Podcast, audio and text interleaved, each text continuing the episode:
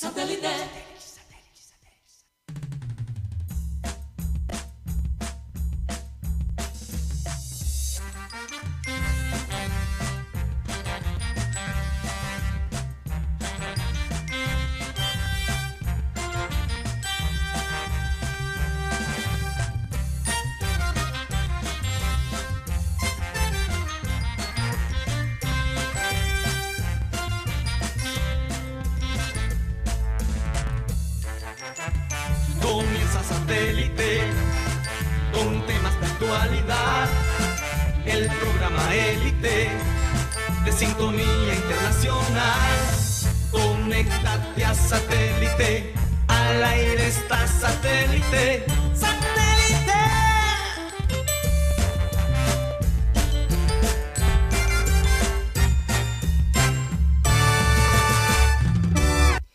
Señoras y señores, bienvenidos a programa Satélite. Muchísimas gracias por estar con nosotros el día de hoy.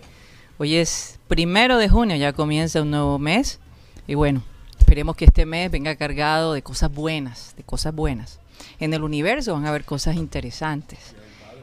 Ah, el Día del Padre, claro que sí. Tenemos que nombrar el, el mes de junio como el mes del padre, señores. Mes del Así padre. como lo hicimos con el Día de la. Madre. Sí, Oye, señor. una pregunta, ¿y será que van a cambiar la fecha del Día del Padre o esa sí la van a mantener? No, esa sí la mantiene. Esa no la cambias. Esa no la cambian. Ah, no se arma mucha. ¿Cuál es la palabra? Alaraca. Alaraca. Oye, pero no bueno, no, no sé, en mi casa eso nunca pasa. No, no me gusta esa, esa, esa diferencia, pero bueno, al padre también hay que darle la importancia, la verdad que sí. Bueno, vamos a presentar a la gente de producción, Benji Bula, Tox Camargo, Alan Lara. No sé si ya tenemos a, a, a Rodo, ¿lo tenemos? Ok, está haciendo el contacto. Eh, vamos a tener a César Villanueva desde Oh, Sao Paulo, oh, Brasil. Va a estar con nosotros. Siempre es agradable escuchar a César. Hay mucha información que él nos va a dar. Y bueno, aquí en el estudio tenemos a Mateo Gueidos, Benjamín Gutiérrez, Juan Carlos Rocha y quien les habla, Karina González. Vamos a iniciar nuestro programa, como siempre, con la frase, pero antes quiero recordarles que estamos transmitiendo a través de Sistema Cardenal 1010 AM y que nos pueden ver a través de nuestro canal de YouTube Programa Satélite. Si se quieren comunicar, háganlo a través del chat de nuestro canal o por WhatsApp 307 16 0034. Bueno, la frase de hoy dice así. Nos ponemos un poquito más serios, porque la noticia que vamos a dar, que ya muchos sabrán, eh, es un poco triste. Dice así la frase. No sabes lo fuerte que eres hasta que ser fuerte es la única opción que tienes. Es que cuando pierdes a un ser querido, tienes que sacar fuerzas de donde no la tienes. No hay, no hay de otra. Te toca seguir caminando por la vida sin estos seres que mm, en el caso de los padres, en el caso de la madre de, de Carlos Vaca, que falleció en la madrugada de hoy, Eloísa Humada de Vaca, eh, una persona muy importante en la vida de, de este futbolista que, que ha dado muchas glorias realmente, que hace poco nos dio una gloria a nosotros acá en, en Barranquilla eh, y en general a Colombia. Hay curiosamente una entrevista corta que se hizo en el 2012, si no estoy mal, eh, a la mamá de Carlos Vaca, doña Eloísa, y ella hablaba un poco de su hijo. Me van a disculpar un poquito porque el sonido no es perfecto, pero quise compartir este, este momento de satélite con todos ustedes. Adelante, producción. El día que se graduó la cancha de. Estaba jugando allá con la vuelta del oso y vieron una final. Y él se graduó. Y ese mismo día se quitó todo el nivel y se fue a jugar su final. Y ganaron ese día, quedaron campeones y todo. Los goles de él. Imagínate que él graduó de 15 años. De 15, la verdad que ya cumplió los 16 cuando se graduó. A él le decían el peluca porque tenía el pelo por aquí. Muy, muy, muy, muy. Era bueno bastante. Yo se lo corté y escondí al papá porque él se bañaba y no se quería peinar. El papá no quería. Yo se lo monté un día, escondí el papá cuando vino el papá al trabajo y ahí se lo dio mucho. Dar gracias a Dios que nos dio esa bendición de ese día. Y hemos cambiado bastante. Sentido que me arregló mi casa. Ah, estábamos, estábamos más cómodos que antes cuando vivíamos todos, había dos cuartitos nada más, él tenía su cuarto, yo tenía mi cuarto, pero vivíamos todos aquí. Pero ajá, en ese sentido hemos cambiado bastante, pero de, personalidad nada. Somos los mismos. Qué linda ella, hablando de su hijo que no ha cambiado de personalidad, que sigue siendo la persona sencilla que siempre ha sido y que le ayudó muchísimo a, vivir una vida cómoda. Qué duro, nuestro más sentido pésame para ti, Carlos Vaca. Sé que eh, apreciabas mucho a Abel González y él a ti. Y bueno, queremos enviarte este mensaje a ti y a tu familia. Un abrazo fuerte. Bueno, tenemos a Rodolfo Herrera desde, desde su casa y tenemos a César Villanueva. Vamos a darle eh, entrada a César Rodo, si me permites, porque eh, el tiempo de César es como oro en polvo, sinceramente. César, ¿cómo te encuentras el día de hoy? Eh, primero, Karina y a todos los compañeros de satélite, muy buenas tardes. De pronto, me voy a- sonido no es de los mejores, puesto que estoy eh, prácticamente en la calle, ¿no? Pues Tranquilo, se oye bien. orden para responder todos los, como dicen en Brasil, los cuestionamientos de la Copa América.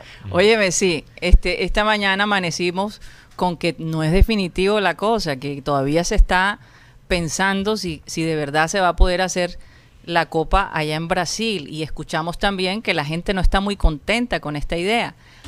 Danos una danos, ambiéntanos, ¿no? ¿Qué, qué se siente en el país de Brasil con esta noticia? Eh, y, qué tan cierto es que Bolsonaro dice que esa copa va porque va? No, lo que pasa es que mucha, mucha de la situación que está aconteciendo en este momento eh, eh, tiene un trasfondo político y realmente pues no es de ahora que, que ese enfrentamiento político entre las dos principales fuerzas políticas de Brasil, que es la derecha y la izquierda, la derecha ultraderechista, eh, dirigida por el señor Bolsonaro y la ultraizquierda dirigida por el señor Lula.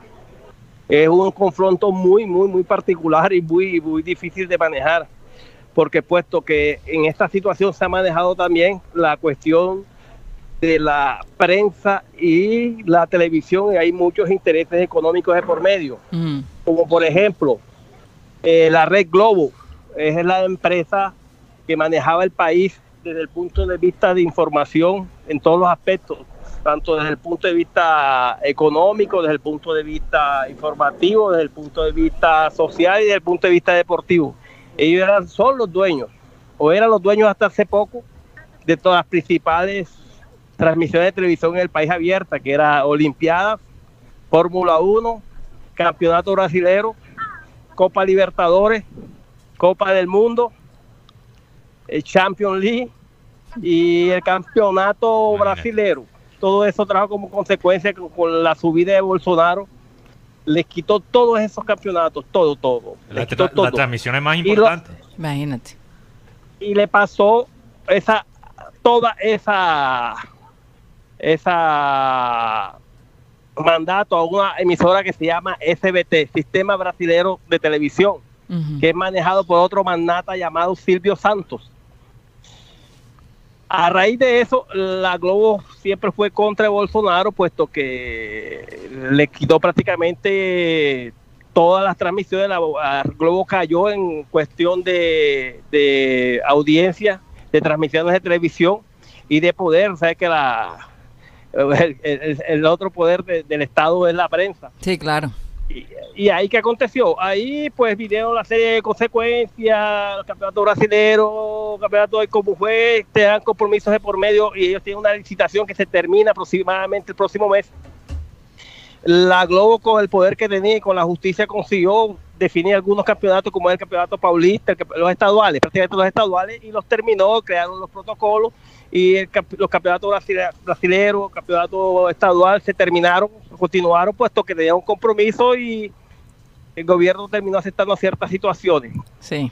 A raíz de que se acabó ya todo esto, el campeonato brasilero ya le queda poco, para, eh, comenzó, más la Globo no es la, la, la que manda en el campeonato brasilero, sino la SBT. Ujú. El campeonato político acabó, Copa Libertadores, entonces, y ahora con la Copa América, ellos también perdieron la licitación con la Copa América para SBT. Wow. Lula salió de Lula salió de la cárcel con todas estas situaciones de Bolsonaro que aconteció las vacunas fueron ofrecidas para el gobierno brasileño prácticamente de gratis.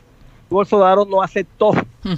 Mandaron los correos electrónicos para él, él los vio y no les dio importancia a la vacuna y siguió gente muriendo. Tenemos más de 500 mil muertos en Brasil. Y un paso, un eh, correo electrónico que le mandó la, confe, eh, la, la Conmebol en cinco minutos dijo sí. Entonces esa es la indignación de la gente de que cómo así el presidente de la República acepta una cosa de un día para otro, sabiendo que hay prioridades como la vacunación aquí en Brasil. Y no solo esto, sino es que realmente así eh, viene la tercera hora, la segunda hora fue mucho peor. Ya hay cepas de la India, de la India aquí. Sí. Entonces la preocupación es total.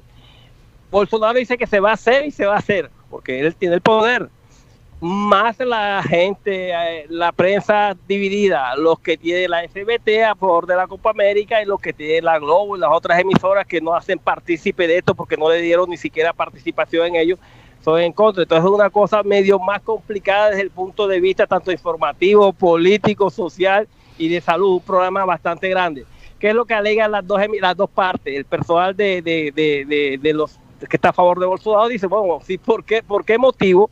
Si hay campeonato brasileño, si hubo campeonato paulista y no hubo- y no, no, no lo pararon, ¿por qué ahora que hay Copa América, porque no es la Globo, tienen que pararla? Mm. Entonces hay una división Mm. de, la- de las dos partes, tanto del pueblo, que hay unos que son en contra y otras que son a favor, algo parecido con lo que está pasando en nuestro país con las marchas. Entonces, sí, Sí. yo creo, yo creo, yo creo que va a ser muy difícil, muy difícil llegar a que esto no se realice aquí, puesto que ese señor es muy terco y él ayer habló en prensa, se va a hacer, quieran o no, sobre la cabeza de quien sea, voy a hacer la Copa América y ya acabó. Entonces yo creo que sí se va a hacer. Óyeme, qué cosa, ¿no? Esta Copa América, eh, bastante eh, drama alrededor de ella, ¿no? Eh, quita un poco el, el deseo hasta de ver estos partidos, ¿no? Por la imposición del evento. No, no Pierde el encanto. tiene la, Pierde un poco el encanto. tiene la sí. pelea con la Euro de Naciones también, porque la gente va a estar, va a tener la- en, los mismos, en las mismas fechas la Euro y la, y la Copa América. Ahora, eh, César, ellos dicen que todavía faltan ciertas aprobaciones, o sea, que tal vez la Comebol se adelantó un poco en dar la noticia. ¿Qué hay de cierto en eso? Lo que pasa es que eh, to- todo el gobierno Bolsonaro no está a favor. Él ya tuvo tres ministros, Sí, el De salud. Ramos, sí. tres ministros de salud, tres ministros de salud que, que, que, que fueron, que renunciaron por porque no fueron efectivos en la parte de la salud. Entonces hay algunos miembros del gobierno Bolsonaro que no están de acuerdo, solo que ellos no se han manifestado. Más realmente la Federación Brasileña de Fútbol y la Comebol, eso, eso es muy difícil de que no, no, no se realice, puesto ya hay contratos firmados. Eh, ese magnata que yo te estoy diciendo que se llama Silvio Santos, sí, a ver, hizo hasta un comentario en la época que estuvo aquí de ese señor. Él, él era un, él es un, él es un señor que es presentador de televisión más que él, a base de esfuerzo y de, de mucha lucha él llegó a tener ese, eh, ese magnetismo que tiene aquí en Brasil. Y entonces ese, ese, ese tipo de situación así yo creo que es bien difícil de que, de que no se realice. Hay gente en contra, mucha gente en contra, sobre todo la prensa. Sí. La prensa, los futbolistas tipo de Nilsson, tipo Neto, tipo tipo eh, Junior, algunos ya legendarios jugadores brasileños se han manifestado en contra, más ya hay algunos de ellos que también son contratados por esas empresas que son a favor de la Copa del Mundo que la están defendiendo. Sí. Entonces también hay una pugna entre los mismos comentaristas, futbolistas también que, que, que están en la situación. Es una situación bien, bien, bien difícil. Yo que trabajo en el área de la salud, eh, en el estado de Sao Paulo, tenemos el 80% de las camas Mm. de UTI ya llenas. Entonces, con esto se está esperando esa tercera hora, se está esperando que va a ser mucho peor. Más eso hasta hacerle entender eso al señor Bolsonaro es medio complicado. Yo soy un- una persona que me gusta el fútbol, me gusta el deporte, eh, más en esta situación la vida y la salud está por encima de cualquier situación, independiente si se toman o no se toman los protocolos necesarios que teóricamente en el campeonato brasileño, el campeonato paulista ha sido efectivo, puesto que no ha habido ningún contaminado, más eso no garante que alguien de afuera venga contamine o el de aquí se vaya con las para allá. Es medio complicado, es una situación muy difícil porque se van a abrir hoteles, no que no va a haber público, va alrededor de la, de la Copa América va a llegar mucha gente a los hoteles. el, el contacto y el brasileño es muy pasional por el fútbol. Es una Eh, cosa muy difícil, de, difícil de contener. Una de las cosas que decía un, un reportero que es médico de, de CNN era que, ok, no va a haber gente supuestamente en los estadios, pero el problema es que como el fútbol es la pasión, mucha gente se va a reunir en sus casas. Y es ahí donde viene el problema. Entonces, eh, es precisamente por qué no se deberían hacer este tipo de eventos. Yo Bueno, sé que Mateo, Y, eso es un problema donde, donde en sea. Sudamérica, En Sudamérica. pero en general, Sudamérica no- todavía más. Realmente no importa dónde se hace la Copa América, eso puede ocurrir en, en todo- cualquier parte. En cualquier ¿Qué ibas a preguntarles? Eh, le quería preguntar eh, sobre, sobre esto de, de Bolsonaro. Quizás tú, tú, César, nos has contado muchas veces, nos ha- lo ha dicho aquí al aire muchas veces que Bolsonaro es eh, un hombre terco. ¿Será que esto es como una, una especie de venganza después de las manifestaciones que se vieron, por ejemplo, en Sao Paulo el- la semana pasada, donde, donde se llenaron todas las calles de, de manifestantes en contra de, de- del gobierno De Bolsonaro. Bolsonaro. Entonces, a, a los tres, cuatro días creo, sale esta noticia de la Copa América. Pareciera que fuera como una manera de, de acertar un poquito su poder todavía, Mm. mientras que lo tenga. ¿Aló? ¿Me estás escuchando? Sí, Sí. sí. Claro. ¿Escuchaste la pregunta, César? Sí, sí, escuché la pregunta. Eh, La situación es la siguiente. Eh, esa, esa manifestación es una manifestación que fue, fue, fue hecha por el PT, no fue por el PT, que es el Partido de los Trabajadores, que es el partido de Lula. Entonces, así, hubo mucha gente, eh, fue más que de carácter político. El problema es ese, el problema es que Lula y Bolsonaro, ellos no, ellos, no- ellos- ellos se odian. Es una Mm. cosa impresionante de la forma como se tratan, de la forma como, como tú ves en la televisión, no aquella situación, no es que tú puedes tener ideas contrarias políticas, para, detrás de esas ideas políticas es cuestión de odio. Eh, Bolsonaro tiene dos grandes aliados que son los dos hijos de él, que son senadores de la República y básicamente son ellos los que manejan prácticamente al papá. Y entonces estos dos señores, que son jóvenes, por cierto, eh, se, les, se le ve en la televisión la forma como ellos dicen, pues, eh, no usen máscara, es una cosa súper impresionante. Entonces más bien ese- esa, manifestación de, de que hubo fue manifestación de tipo político, yo creo que eso es una represalia realmente de Bolsonaro, no contra Brasil, sino contra Lula, porque aquí se va a hacer lo que yo esté, que mientras yo esté, se va a hacer lo que yo diga. Entonces poderes. es una cuestión muy loca. Lula se manifestó hace poco en contra de la Copa América, más no de una forma tan contundente como la gente estaba esperando. No sé si él está esperando algún tipo de situación o está manipulando algún tipo de, de situación en los organismos internacionales para intentar evitar la Copa América. Más por en cuanto lo que va y lo que está cierto es que la mejor parte hasta ahora la tiene el Estado, el gobierno de Bolsonaro y dice que va porque va, porque una cosa Sí. impresionante. De pronto la gente que entiende portugués es la seguridad y la, sí, el querer de poder de decir va porque va. Él dice va a jugar bien y se va a jugar porque yo digo. Y se va a jugar porque por qué razón, motivo, circunstancias. Si hay campeonato brasileño, hubo campeonato paulista. ¿Por qué? Porque la Globo no va a transmitir. No, aquí no manda la Globo, aquí mando soy yo. Ahora, César, lo, lo irónico también es que el gobierno de, del PT estuvo en poder durante el proceso del Mundial de 2014, Mm. que, que también Fue controversial. cont- fue controversial, que se- también se hizo hasta cierto punto a las malas, obviamente guardando las proporciones, porque esto es una situación mucho, Mm. eh, muy distinto, eh, es una situación, obviamente esto de la pandemia, inesperable, y, y- y también lo que está pasando en, en la, la parte política del país. Pero, pero han, han hablado de esa parte también, han hecho comparaciones con el Mundial que se hizo también a las malas en el 2014. ahí viene, la- contraparte de, la contraparte de Bolsonaro que dice, bueno, aquí hubo un mundial de fútbol, hubieron unos estadios que son unos elevantes blancos que se, se jugaron dos partidos porque no hay ni equipo de fútbol como es el caso de Brasilia. ¿Cómo es posible que ahora ustedes ahora quieran reclamar todo y en la pandemia, lo que tú dijiste, la pandemia está de por medio, más que nos dejaron las Olimpiadas, que nos dejaron el Mundial, no nos dejaron ningún legado, todas las instalaciones que fueron hechas para el Mundial, tanto como para la Olimpiada, eh, quedaron como elefante blanco. Entonces, Mm. eso también lo toma Bolsonaro casi. A mí me la dice en Colombia hicimos en la costa a mí me la montan al peteo se la montan. Con qué cara ellos vienen a decirme a mí ahora que yo no puedo hacer eso si cuando ellos estuvieron y hicieron no consiguieron hacer entonces eso precisamente hoy estuvo un comentarista no sé si usted es famoso aquí en Brasil es neto muy controversial mm. muy polémico inclusive eh, jugó en Millonario jugó la selección Brasil. Él es una persona que tiene mucho eh, mucha audiencia y él comentaba ese asunto. Yo no soy de izquierda, ni soy de, derecha, ni soy nada. No, cuando Lula tuvo también hizo, hizo lo que hizo y nadie dijo nada, el PT se quedó callado. Ahora que el otro está haciendo está errado, no pueden venir, yo estoy en contra, tampoco es justo, tampoco es justo ahora que nosotros nos olvidemos del pasado reciente.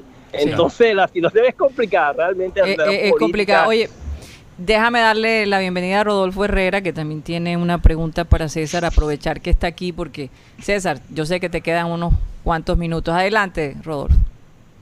Eh, Karina, ¿qué tal? ¿Cómo están? Bien, bien, buen sonido, buen sonido. Bien? Ah, qué bueno. Eh, un abrazo para César Villanueva, hombre, te, un amigo en Sao Paulo, Brasil. Oye, César, eh, a uno le surge la inquietud porque es que en este en estas subidas y bajadas de la Comebol eh, uno se sorprende y creo que todo el continente quedó en fuera de lugar cuando anunciaron a Brasil, mm. porque es que Brasil obviamente tiene la, condición pandémica más grave de todo el, cono sur. Sí. Eh, y uno pues entiende que un evento, un torneo de estos puede propiciar también que haya un incremento en los contagios y por ende en las eh, personas que son hospitalizadas y también obviamente en la mortandad.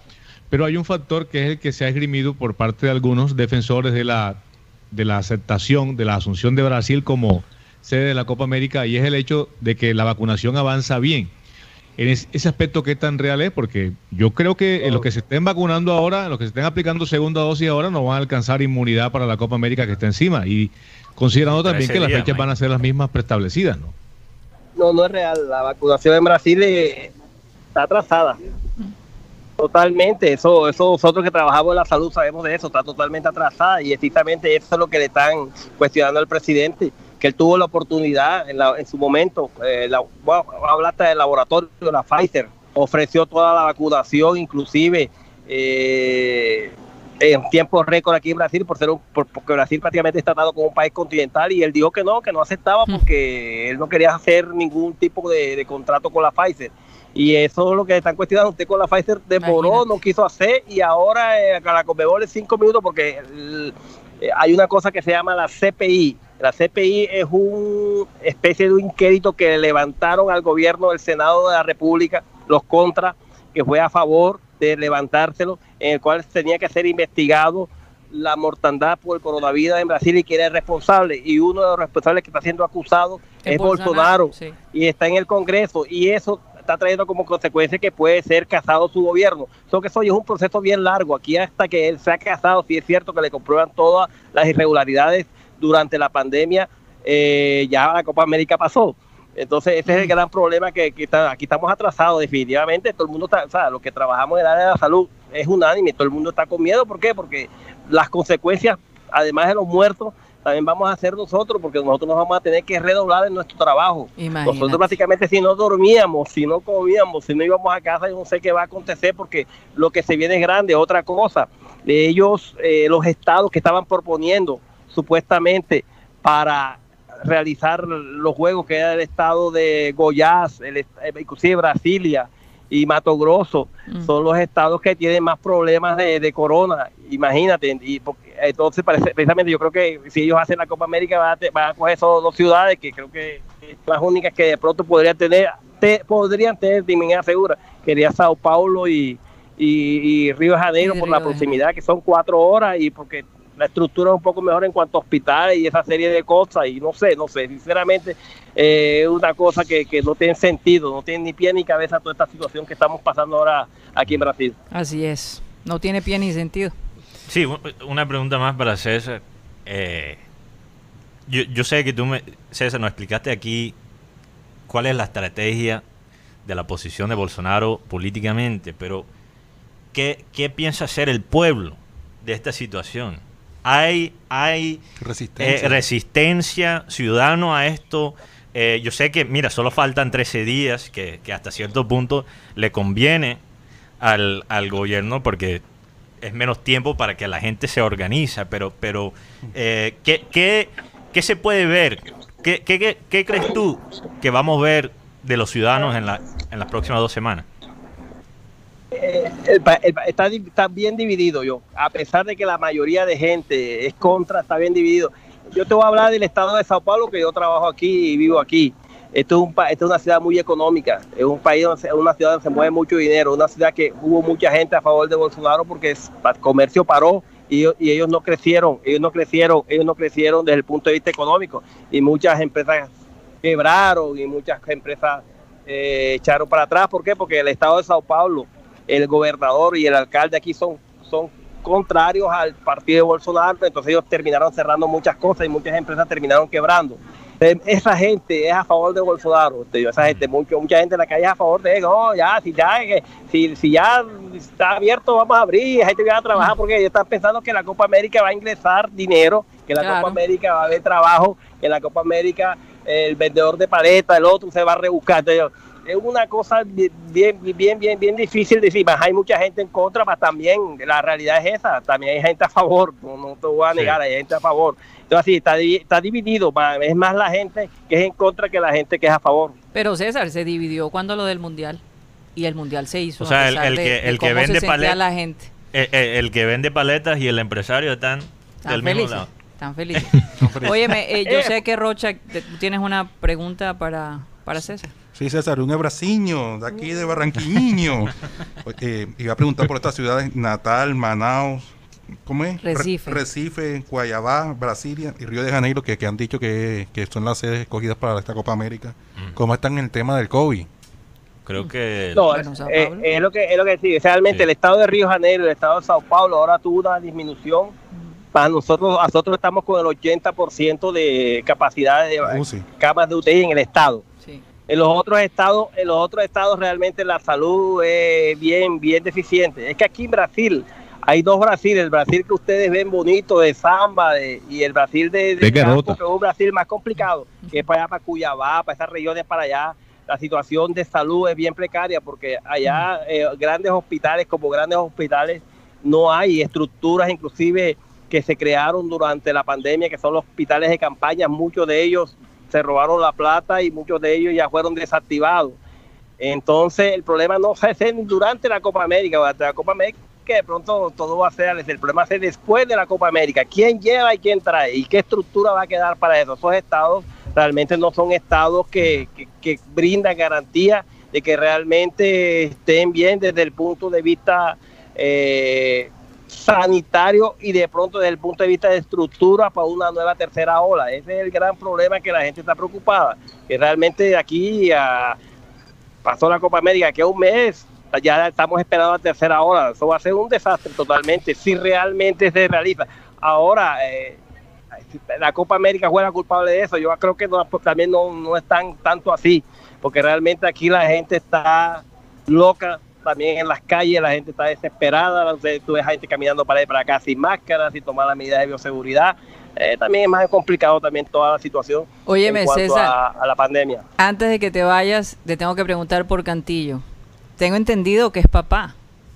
¿Cómo Eh, está la, cómo está Vi- la cosa? ¿Y tú, ¿Y tú eres el tío o el abuelo? Padrino. Padrino. César O Padrino. Víctor, o Víctor eh, nos dio la sorpresa que iba a ser papá hace como un mes atrás. Realmente yo no, no sabía nada porque realmente yo, este, como asunto de trabajo, esas cosas, y él entrenando. Y bueno, eh, a felicidades llegó a su casa, él está muy feliz, muy contento. Y yo también sé, también está, está contento, está feliz de, de él escogerme como, como padrino, padrino. del hijo de él. Uf, Estoy bien, bien wow. feliz. Vaya. momento muy, muy especial para tanto para él como para mí como para, para, para la esposa de él, ¿no?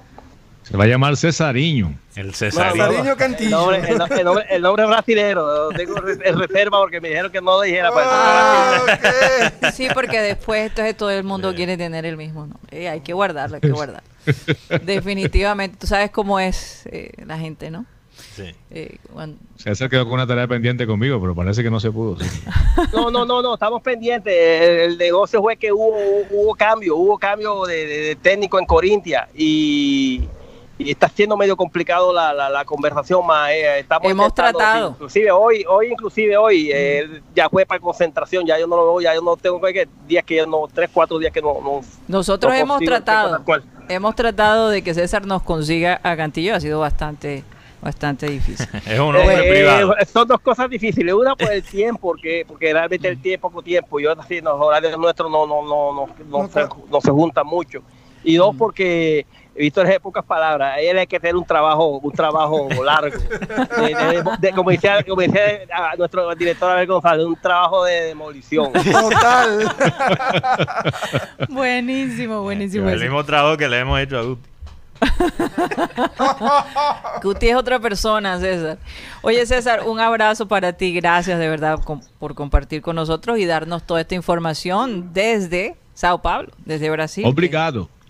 Sí, sí, Bueno, a- a abrigado. todos Obrigado. ustedes que- no, gracias también por, por la invitación. Yo es que ya es que, es que hablo con ustedes, no sé la alegría que me da y la felicidad de conversar Así con es. ustedes, porque lo primero que se me viene es, es a ver Nuestro y, amigo. sus anécdotas y sus tertulias en, en casa, ¿no? Así Más es. de aquí en adelante vamos a estar más en contacto porque si se realiza la Copa América, pues ya yo me, Te comprometes me al aire. comprometo a ser el reportero de ustedes Ah. diario durante la Copa. Corresponsal. Perfecto. Uy, Sí. qué maravilla. No, y, y, no. Jornalista especial por satélite. César Bombazo.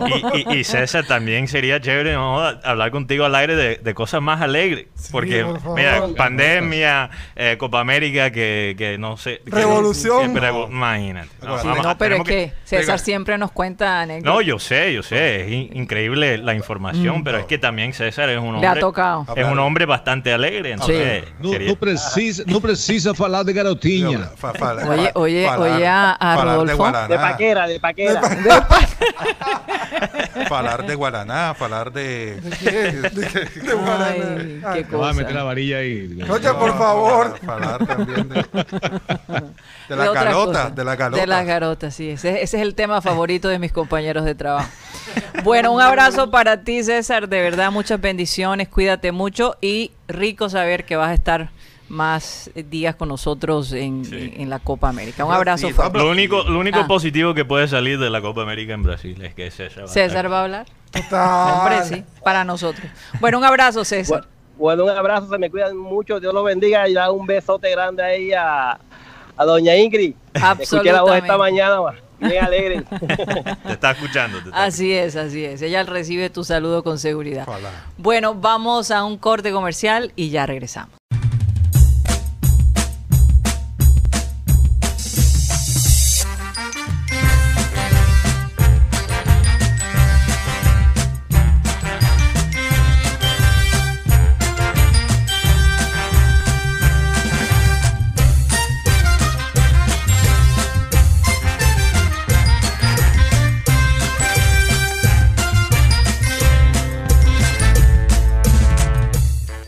Regresamos a programa satélite transmitiendo a través de Sistema Cardenal 1010 AM. Bueno, eh, el momento del churrasquito. Oigan, les tengo una historia sobre el chimichurri. Sí. ¿Quién fue la persona, una de las tantas teorías, pero parece que es la más cercana, que, que inventó esta receta? Y no es suramericana, no son argentinos. No, Se van a sorprender. Pero se las voy a decir en el... No, no te voy a decir, Mateo. Pero la vas a tirar Un chimichurri. faltando 20 minutos para el clickling. Chimichurri. No, Nada más que te voy a decir que es de. Irlanda. Irlanda. Irlanda. De ahí Así viene es. el chimichurri. De ahí viene el chimichurri. Vamos a tener que Aparentemente. explicarlo. Ujú. Eh, pues hablando de chimichurri, Por eso lo menciono, porque Eh, es que esa carne asada con- con, con- chimichurri no es cualquier echarle cosa. encimita a la punta gorda o el Mm. churrasco o el lomo fino, acompañado de papitas fritas o papa cocida, o yuca cocida, eh, una ensalada y aparte la salsita de ajo. Todo esto en Asadero El Churrasquito, eh, lo encuentra en la calle 69C con carrera 32 en la, pra- en la sede principal del barrio Laya, en la plazoleta de comida del Centro Comercial Portal del Prado o en la plazoleta de comida del Centro Comercial de Villa Carolina. 302-263-4810 eh, es el teléfono para pedir, además al 344-30 o si usted es tecnológico y no quiere de pronto alzar el teléfono, haga su pedido también a través de la plataforma de Rapid. Hacer el churrasquito es herencia y tradición al carbón. donde yo le pongo corazón y me dio hambre. Hombre, sí, nada más, hay- nada más de imaginar la salsa chimichurri Uh, encima de una carne asada. Y óyeme, y también lo usamos aquí en las empanadas, ¿verdad? Y en las Se puede poner a caribañolas. casi, casi Casi todo, todo, casi casi todo. todo. Bueno, Mateo, vamos a saludar a, a la gente que está allí en el chat el día de hoy. Adelante, Mateo. Sí, un saludo a Víctor Roa del Mira Niebles. Dice, hola mi gente bella. Tengan todos muy buenas tardes. Hola. Por aquí reportándome eh, de Pepe. Porque quiero uno de los jarros que van a regalar. Ah, ¿De Pepe? ¿De Pepe qué significa? De, pri- de primero. De primero. Ah, de, Ah, de Pepe. Pepe. De Pepe. Estoy aquí de Pepe. Yo, por así, eso, así, así como yo llego siempre aquí de Pepe. de Pepe. Sí, ¿De, de qué Pepe? ¿De qué Sí, es verdad que los últimos Ro- serán Rocha los siempre, primeros. Rocha siempre entra de Pepe y sale de Pepe también. Eh, un saludo para María Martínez, Bebe Films, que dice aquí, la Copa América se está volviendo un comodín para los políticos. Uy, sí. Interesante el comentario. También un saludo a Luis Caballero, Henry Torregrosa, Cristóbal Rivero, Enrique Martínez, Yolanda Mengual. Creo que fue Henry Torregrosa que dijo que hay... Pero coge la risa, Mateo, coge la risa. La risa, yo no me estoy riendo. Es para él reírse.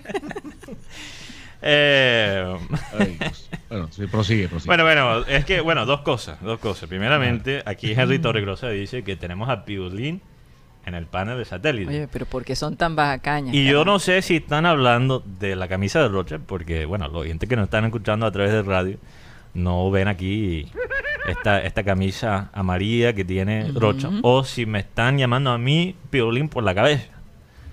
Puede ser cualquiera de los dos. No, normal- normalmente, normalmente es por el color amarillo. No, no, yo sé, yo sé que estaban... un lindo gatito. Es cierto, es cierto. Es que le, le- le di duro ayer a, a Rocha, entonces le estaba dando un poquito un descanso. Estaba tratando de emparejar la vaina. Lo otro es que, bueno, al principio del programa eh, tuvimos, bueno, es que son las cosas que, que se ven trabajando re- remotamente. ¿ah? A veces ahí eh, tú estás hablando y, y no te das cuenta que, que producción ya te tiene en cámara, te tienes que hacer el pelo, te tienes que El cambiar. blower. Hem- hemos tenido ex panelistas que, que salieron en Skype sin camisa. Ok. Ok. Santo Dios. Hay, hay cosas que se ven. Tenemos Hay- un escalafón. Tenemos un, un top 3. Sí, hasta Un ahora. top 3. Hasta ahora van dos.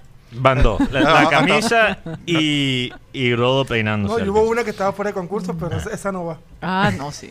Salió. Bueno, un saludo también a Yolanda Mengual, Milton Zambrano, Luis Rodríguez, Alcira Niebles, Frank Rivera, Rivera, Manuel Maldonado y todos los oyentes que nos escuchan a través del sistema cardenal 1010 AM y que nos escuchan a través del tiempo, que nos van a escuchar esta tarde, esta noche, eh, quizás Esta madrugada. esta madrugada. O sea, yo me imagino a, a un oyente escuchando O A veces, a veces se duermen con la voz de Guti. la voz de ¿Será? Guti. Tú te duermes, pero ¿estás hablando de ti o e- No. esos son tus gustos? Oh, Y hay un oyente que dice que ay, yo me duermo con la voz de Guti. Por eso Sí, lo pongo en las noches. Para no despertar. Sí, Sí, oye, preséntasela. Preséntasela. invítala al, al programa. Cuidado, porque Dios. Eh, ¿Sabes? Que perdí el hilo completamente. por culpa de Rocha. No, yo me imagino que hay oyentes de, de satélite, satélite que nos escuchan a las 4 o 5 de la mañana con tremendo guayado. Uy. Porque a mí eso me pasa. Cuando yo, un guayado de tres pisos, me pongo a escuchar un programa que me gusta, una musiquita que me gusta, algo que me relaja. Oye, hablando del programa, eh, esa serie de Luis Miguel cada vez más agresiva, ¿no? En sus escenas, ¿verdad? Ahora entiendo por qué Rocha es fanático número uno. No, además. Hay unas escenas fuertísimas del señor Luis Miguel con... Sí, Hay sí. que vérselo, Rodolfo. Dije lo mismo, Rodo. No, Ahora, pero- ahora queda interesante. Pero quedó uno picado porque ahora hay que esperar cuando sale la tercera y cuarta temporada. Sí, porque ya se acabó la segunda Ya se acabó la segunda. y dicen que van a preparar la tercera y posiblemente la cuarta y última, ¿no? Entonces, bueno, vamos Ah, hablando de novelas, tenemos que hablar de lo que pasó con, con Zidane. Uy, hoy fue. La salida que... Primeramente, bueno, no me sorprendió tanto la salida de Zidane. Sino la llegada de este man. Tampoco. No, no, fue el momento en que lo hicieron. Todavía le queda contrato. Y la velocidad. Todavía- y la velocidad con que Lo reemplazaron.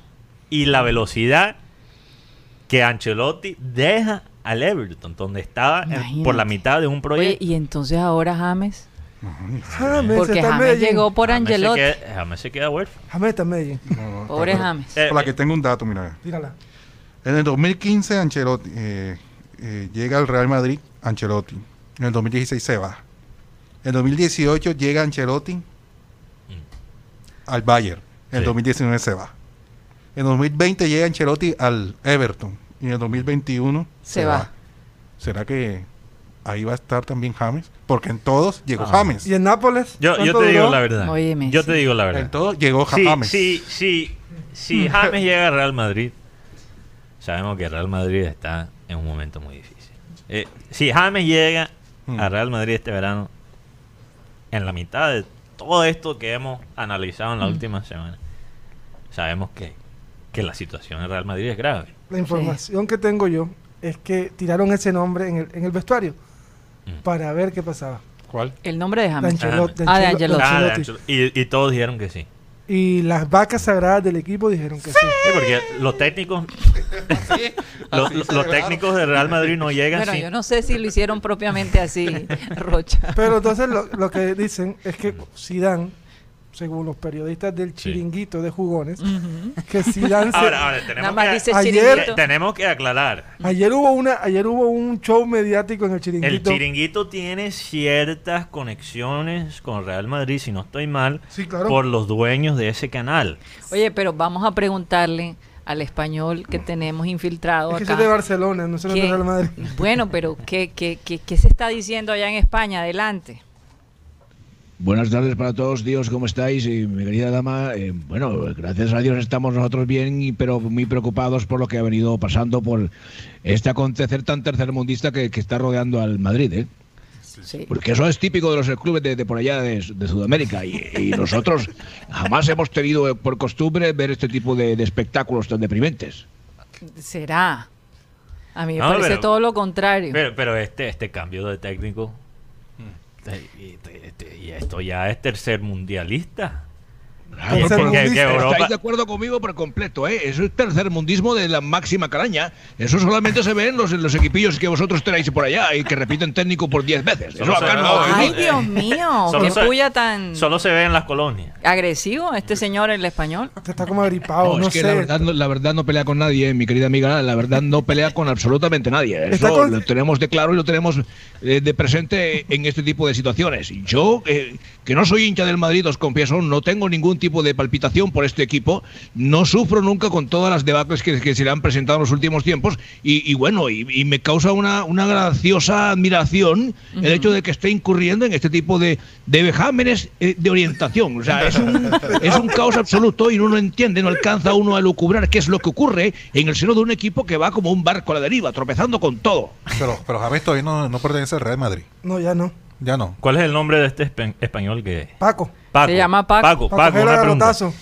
Paco, si usted fuera Paco Andaluz. Paco garrotazo. Andaluz, si Paco usted era fuera apellido, mi Ancelotti, apellido es eh, Tillano y bueno, no, no, no admito Tillano. ningún tipo. y Mis amigos me dicen Paco, vos podéis decirme Francisco si queréis. Ah, bueno. Ah, Francisco. Ok, Pacho. Francisco. Ah, Pacho. No. Eh, No, ¿qué- Paco ¿Qué, o- o harías si usted fuera Ancelotti? ¿Qué harías el primer día como técnico? que pelo de Madrid? burra. Sí, porque hay Ey, deja, deja la madera de gallo, Rocha. Estamos hablando de algo serio, de Real Madrid. Yo, si yo fuese, si yo fuese Ancelotti el primer día de mi, de mi trabajo técnico, eh, convocaría a, la- a- a los, a los peces gordos del equipo y les diría que necesito que todos aceptéis que regresa James Rodríguez, porque este es el crío que defiende, este es el huerfanillo, es el, digamos, es el crío preferido de Ancelotti, se lo lleva para todos lados, es su llaverito, que, que se lleva su llaverito para el Real Madrid y asegura pues el hecho de que resurja el Barça como equipo eh, incólume, equipo grande que va a resurgir como el ave fénix de las cenizas. Oye, rápido la, la manera como habla este señor español. Bueno, muchas Está bravo. gracias. Está bravo. Está Sí, es bravo. que él está No, molesto. no, es mi, es mi estilo, tío. Yo no, no, no comulgo con gente que habla pausado. Es, mi- es mi estilo, siempre ha sido. Y bueno, y yo no, no, no, no critico a nadie porque hable despacio o hable demasiado fuerte. Y mi estilo es hablar rápido y, y ser concreto y directo, ¿no? Y yo Sí, no sí, me ando por las ramas. O sea, o sea, o nunca vas a entrevistar a. No, porque pero. Pa- Paco, Paco es, eh, para los que no saben, es un periodista de talla en España. Estuvo en el chiringuito tres días. Pero bueno, tres Dos días. días y medio. Pero de- después lo Pero, sacaron. pero tres días en el, chiringui- en el chiringuito es mejor que cero días. Dos días y medio. Dos, di- dos días y medio. Sí, Bueno. porque Después nos contarás, Paco, Sí, por qué sí, fue que otro te día, sacaron. ¿no? Por- por- eh, me recuerda mucho a un amigo, Ajá. ¿que duró cuánto? ¿Cuál amigo? Eh, doctor Barreto, el estilo español. No, no lo conozco ni me interesa, pero bueno, si decís que habla como yo, me imagino que tendrá también las calidades humanas e intelectuales que yo poseo. Y, y no soy modesto para nada, ¿eh? en eso sí me, me, me cifro y, no- y, y- y, pues quiero que me entiendan. ¿no? Yo no me pongo eh, con falsas adulaciones y, y no es que me crea más que nadie, sino que sé dónde estoy montado. Mm. Eso sí es importante. Otra es persona que importante. sabe dónde está montado Ajá. Es Zidane. Interesante, les recomiendo, si no han leído la carta de Zidane que publicó en su Instagram, se los recomiendo. Muy Escrita interesante. de una manera muy inteligente. muy, Muy, inteligente, digna. Pero, pero se nota que viene directamente de Zidane, Mm. porque incluso en la, en la carta, Zidane obviamente él maneja el español, pero no es su idioma, eh, digamos, preferido. Sí. Y, y se nota que hay como errores Ortográfico. ortográficos que podría cometer un francés escribiendo en español. Entonces, Sí. se nota que realmente él lo, lo, salió de puño y letra. él lo escribió. Mm. Eh, muchas cosas que analizar de esa carta. Primeramente, él dice: Esta salida es diferente que la otra. Que la otra. Porque la otra vez yo salí porque pensé que era lo mejor para el club. Y básicamente, después de todos esos triunfos, necesitaba un descanso. Por eso salí la primera vez. Esta vez salgo. Y no, regreso. No, no, no. Esta vez salgo. No dice eso. Esta vez salgo y es porque no siento apoyo. No, yo sí creo eh, que él menciona que no regresa. Salgo, No, no, pero él, no, él- él no- lo dijo así directamente. pero lo insinuó. Tácitamente no lo dijo, pero sí. Lo pero- pero, insinuó. pero, pero dijo que dijo que como está dirigido del club ahora mismo él Pero, él no, no figura. pero el tema es que allá en España están dijeron, manifestaron que Florentino se reunió con él más de media hora rogándole que no se fuera. A ver, eso es- ¿quién controla los medios en España? Y la Pero eso es pregunta que, que yo me hago. ¿Quién controla? Tú, perdóname, Rocha, pero te vas a comer. Bueno, ese? pero pregúntale a Paco. Paco, ¿Quién controla los medios allá en España, Paco? Ah, No, no, no entiendo que la pregunta, ¿en qué sentido podéis controlar a quién? O sea, si decís que los medios son demasiado especulativos y que son ofensivos o que son demasiado agresivos. Lo que, lo que yo, pienso, que- Paco, es que Re- Real Madrid y Barça, los dos inciden bastante En los medios. en, En los en los medios. medios y la narrativa que se cree que se crea a través de los medios sobre lo que pasa en los entornos del club. Y, eh, bueno, es claro, es que. eh, ¿Cómo es que es tu nombre? Recordadme.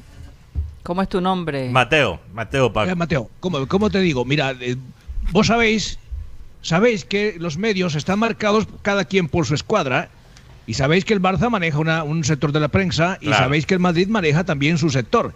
Entonces acá es un, es un cúmulo de intereses en los cuales eh, le- un medio le apunta a un objetivo y a un interés. Entonces acá no se trata ni mucho menos de que la prensa sea objetiva, no, cada quien tira para su lado y por eso es muy difícil de controlar. No, no, y, y es cierto lo que dice Paco Rocha. O sea, ¿cuál es la, cuál es la narrativa que se arma con esa imagen de, de pobre Fiorentino? eh, quédate Zidane, porque después, Zidane. ¿quién es el malo? sí, Zidane. Zidane.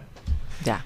pero la, Y por, por eso Zidane publica esta carta. Claro, para pero que ¿sabes se qué sepa. sorprende? Que la carta la, la saca un periódico que es no contra no a favor de Madrid. O sea, La saca, pro la saca AS, As, que, que As- As de As- Madrid. As es más Barça, ¿no? más Barça. Más No. Barça. AS es más, más- Marca es más. Marca es. Madrid. Es Madrid. Pero lo que a mí me... No, claro, los de Barça. Cuando recibieron la, la carta de, de Zidane, me imagino que... No, yo, yo no sé por qué siento que... ¿Qué se toma allá en España, Paco? ¿Cuál es el trago preferido de un catalán? ¿Cómo se llama esto? El, Depende, depende qué queréis, en, en qué estado de ánimo estáis, ¿eh? Bueno, para celebrar. A mí me gusta mucho la sangría, La y me gusta mucho Claro, el vino. Me, Claro. no, no, no, no, no excedo con el escocés porque me, me- me sienta mal, me, me da mucho dolor de cabeza y soy un poco prominente de cráneo. se nota, Bueno, se Algo nota. que Paco. tenemos en común, Paco. Oye, vamos a, a despedirnos de Paco. Gracias, Paco, por tu por tu paquirri. Por tu a- aporte y bueno, esperamos que la próxima vez tengas un vinito y O así estés un poco más relajado, no sé. Bueno, eh, eh, ¿con quién tengo que hablar para lo de los honorarios? Eh, son 600 euros por intervención, ¿eh? El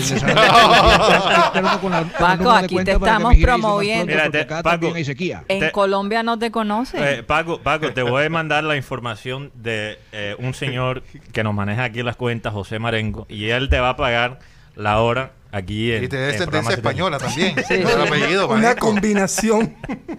Bueno, se nos fue Paco. Eh, Oigan, Tenía, tenía que ser del tercer mundo que me llamara, ¿no? Espero, espero por lo menos el 50% antes de caer la noche, ¿eh? Acaso unas 8 algo. Entonces espero, oye, os voy a entregar Ajá. mi número de cuenta por interno para que procedáis a, a- a Claro. hacer la transferencia, ¿ok? con seguridad. Fíjate, con tercer seguridad. mundo, como tercero, como el puesto de Barça en la liga. Tercero.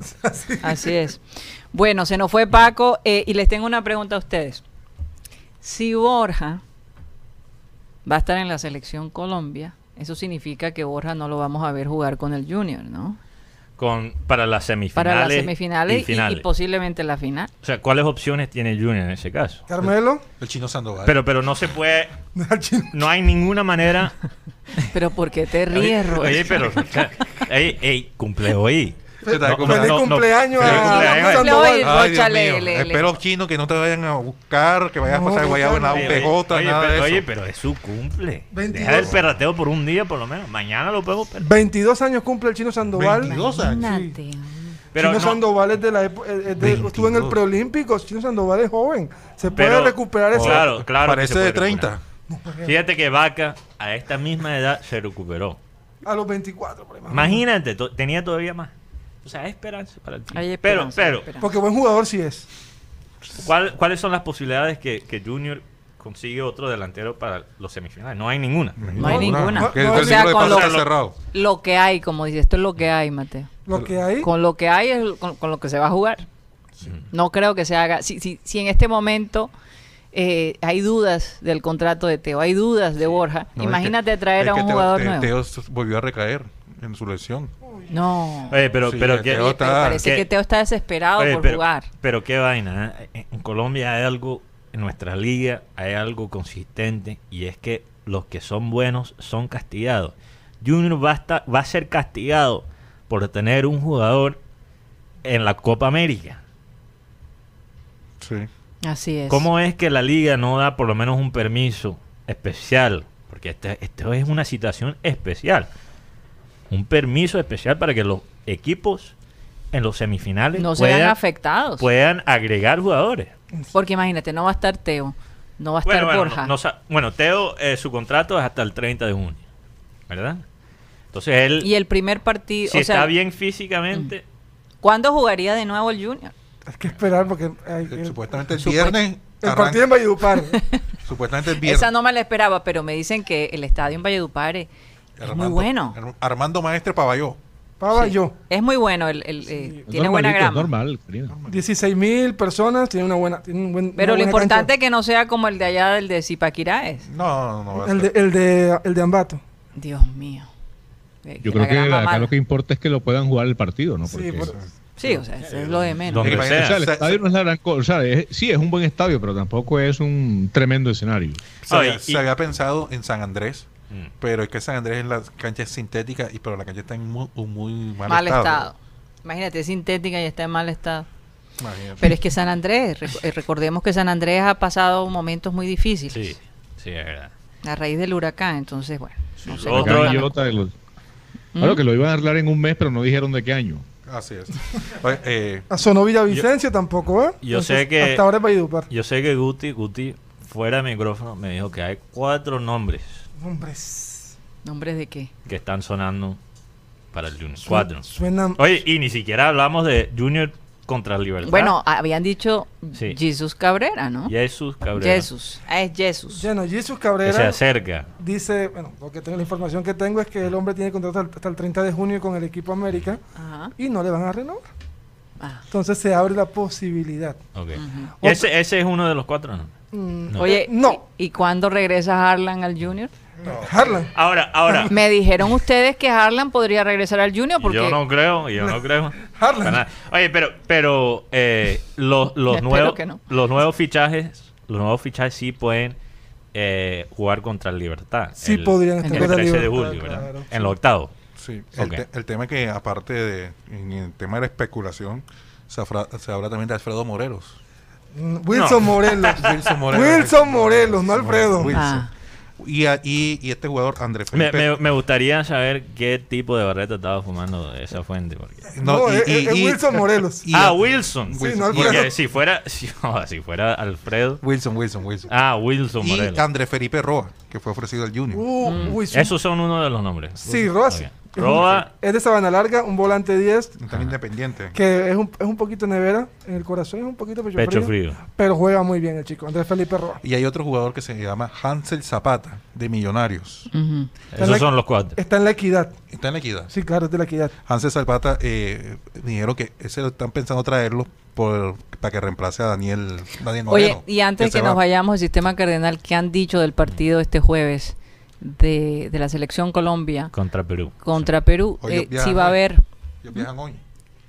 Colombia viaja hoy a Perú, Colombia viaja ahora a Perú. pero el tema es el próximo partido aquí con Argentina. Con claro, Argentina, claro sí. que hay una, una luz, Hay una por- luz. porque dicen que hoy por fin se va a llegar a un arreglo entre el gobierno y el comité del paro. Yo leí que la cosa estaba Por todavía en tablas. Por lo menos están desbloqueando. En la parte Están- del- están desbloqueando. Están desbloqueando, ok. Eso ¿Sabes? es Por una eso buena dice que, que hay la luz. Hay Ok. una luz. Entonces es posible que la otra semana la cosa se pueda llevar en Santa Paz. Bueno, eh, se nos acabó el tiempo aquí en Sistema Cardenal. Muchísimas gracias por haber estado con nosotros. Recuerden que estamos de lunes a viernes de 1 y 30 a 2 y 30 de la tarde. Y ahora seguimos en nuestro canal digital, programa satélite, con el Clean Clean Digital. Muchísimas gracias y que tengan una feliz tarde. Satellite.